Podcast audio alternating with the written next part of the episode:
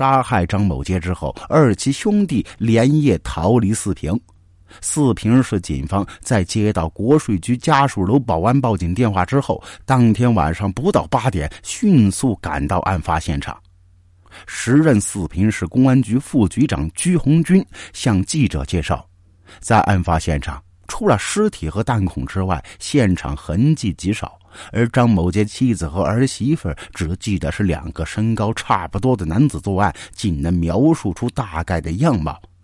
四平警方随后在全市范围之内进行走访排查，一周之后，犯罪嫌疑人锁定为二七兄弟，并进入二七家中进行调查，在齐家发现血衣、枪和子弹。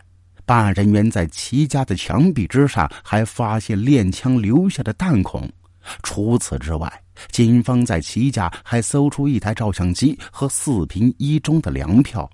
最后，经过警方刑侦人员综合分析，锁定二七兄弟为四平一中照相馆枪杀税务局长三起命案的犯罪嫌疑人。当四平警方宣布三案七死的连环杀人案是兄弟齐志华、齐志峰所为的时候，所有四平人都记住这两个名字。从此之后，当地人都以二齐来称呼他们，二齐成了恐怖、残忍的代名词。时至今日，仍有四平市民记得，上世纪九十年代初，如果小孩在家里边不听话，大人们就会说。小心二七过来抓你！听到这话，孩子会立马变乖。但对于四平公安战线的老警察来说，没能抓住二七是他们心中之痛。此后，在刑侦一线工作的干警都把抓住二七视为职业生涯的一个重要目标。然而，二十多年过去，二七兄弟像是从人间蒸发一般，没有任何音讯。二七兄弟逃亡的第一站是离四平不远的沈阳。由于在铁路系统工作，齐志华逃亡时选择第一种交通工具是火车。枪杀张某杰当天晚上，他带着弟弟爬上开往沈阳的货运列车。列车到达沈阳站之后，两人跳车进入市区，转乘客运汽车到达锦州。在锦州待了两天之后。又乘火车到达山东泰安，在泰安待了将近一个月。二奇考虑自身四平口音和当地口音不符，并且环境复杂，不适宜长期居住隐藏，准备换一个地方。由于兄弟俩从小就惦记黄山美景，于是商量啊，咱俩别哪天被抓了，连黄山都没去过，咱这一辈子那可就白活了。于是，其又去黄山玩了两天。在黄山游玩过程中，二七兄弟发现自己不服南方水土，不宜久居。考虑到应该往人烟稀少的地方逃，不易于被发现，两人在一九九三年的秋末冬初逃窜到内蒙古呼伦贝尔鄂伦春旗。逃命的时候，二七兄弟带了一万三千块钱。刚到内蒙，他们便花了一千多块买了一套房子。之后以种蒜苗、卖豆腐等手段维持生计，安稳度过三年之后，兄弟两人于一九九六年在当地落户，改姓更名为秦中华、秦中峰。这之后，两人长期生活在鄂伦春旗古里乡。定居古里乡生活几年之后，地方政府鼓励农民种地，两人随买了数十亩地，从此他们就以种地为生，生活上也还算富裕。秦中华经人介绍，先后又结了四次婚，前三次婚秦中华都以性格不合、对自身干预过多、不适合过日子为由离婚。第四任妻子魏某华。对秦中华过去从来不问，两人觉得彼此合适，共同生活十多年，直到秦中华被抓。魏某华只知道秦中华和秦中峰是从河南来的，他的身体一直不大好，患有先天性心脏病。秦中华对他非常照顾，因为身体原因，两人也从来没有要过孩子。二十五年之后，当得知自己丈夫是连环杀人犯之后，魏某华发病住进医院。秦中峰已于二零一六年与古里乡当地一女子结婚，二零一七年生子，直到被抓的时候，兄弟两人名下还有三百多亩地。齐志华已经五十二岁，齐志峰则是五十岁。二七兄弟在内蒙古古里乡生活的二十年里，当地人都觉得这两个异乡人是热心肠的汉子。种地的时候，谁家要是有事喊人过来搭把手，兄弟俩都会热情帮忙。但是两人嘴上特别严实，话特别少。日出而作，日落而息，给二七兄弟带来了平静生活。平静到两人快要忘记自己背负的七条人命。在被捕之后的审讯中，二七回忆，刚到内蒙那些年呢，他们经常做噩梦，梦到自己被抓。再过了几年，不再有噩梦，之前的事情就好像没有发生过一样。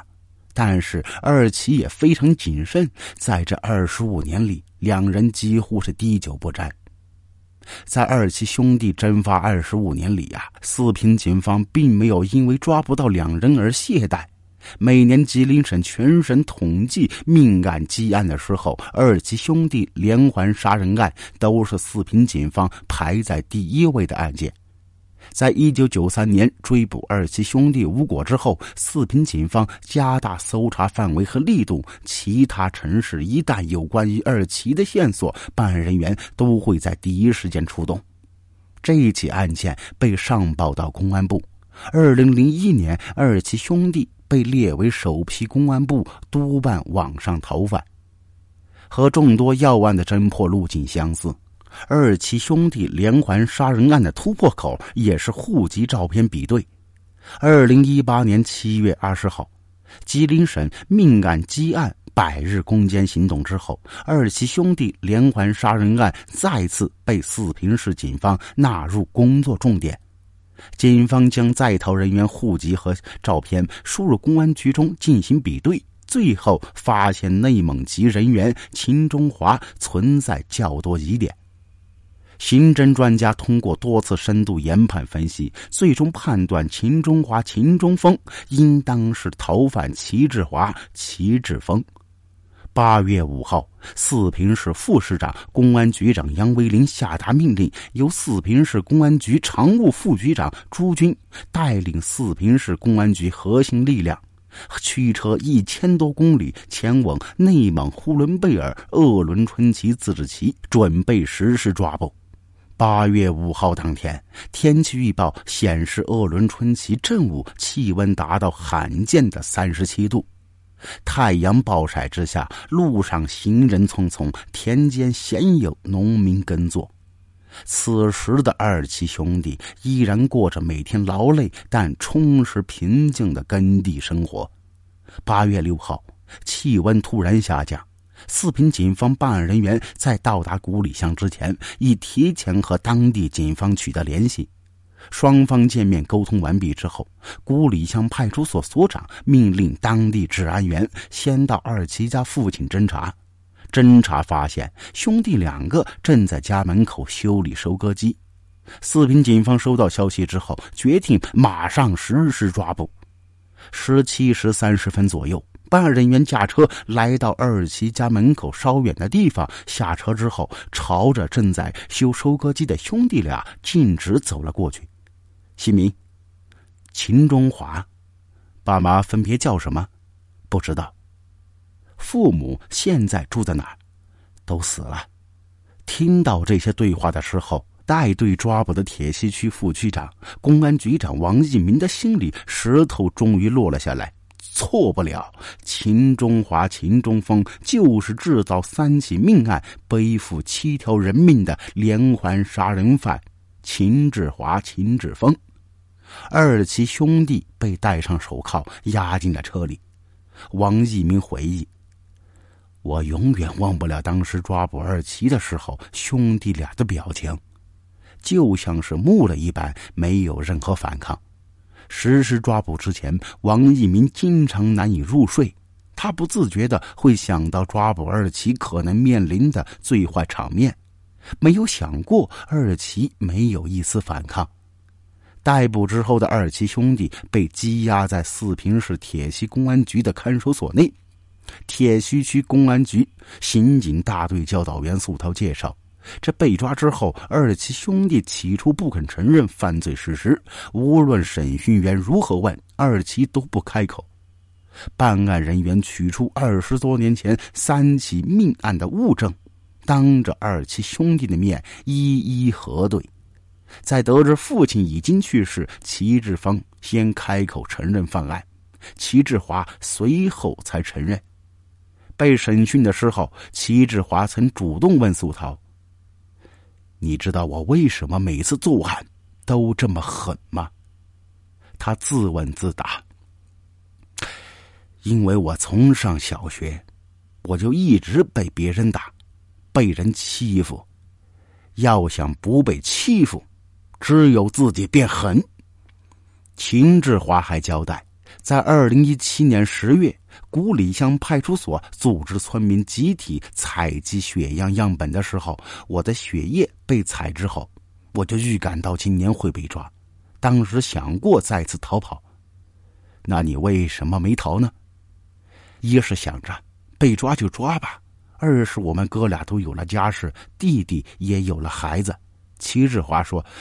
不想再跑了。最后，齐志华、齐志峰被判处枪决。法网恢恢，疏而不漏。案发二十五年之后，狡猾的齐氏兄弟以为高枕无忧，没想到会栽倒在高科技刑侦手段之上。这也告诉我们一个真理：若要人不知，除非己莫为。任何犯罪都会留下蛛丝马迹。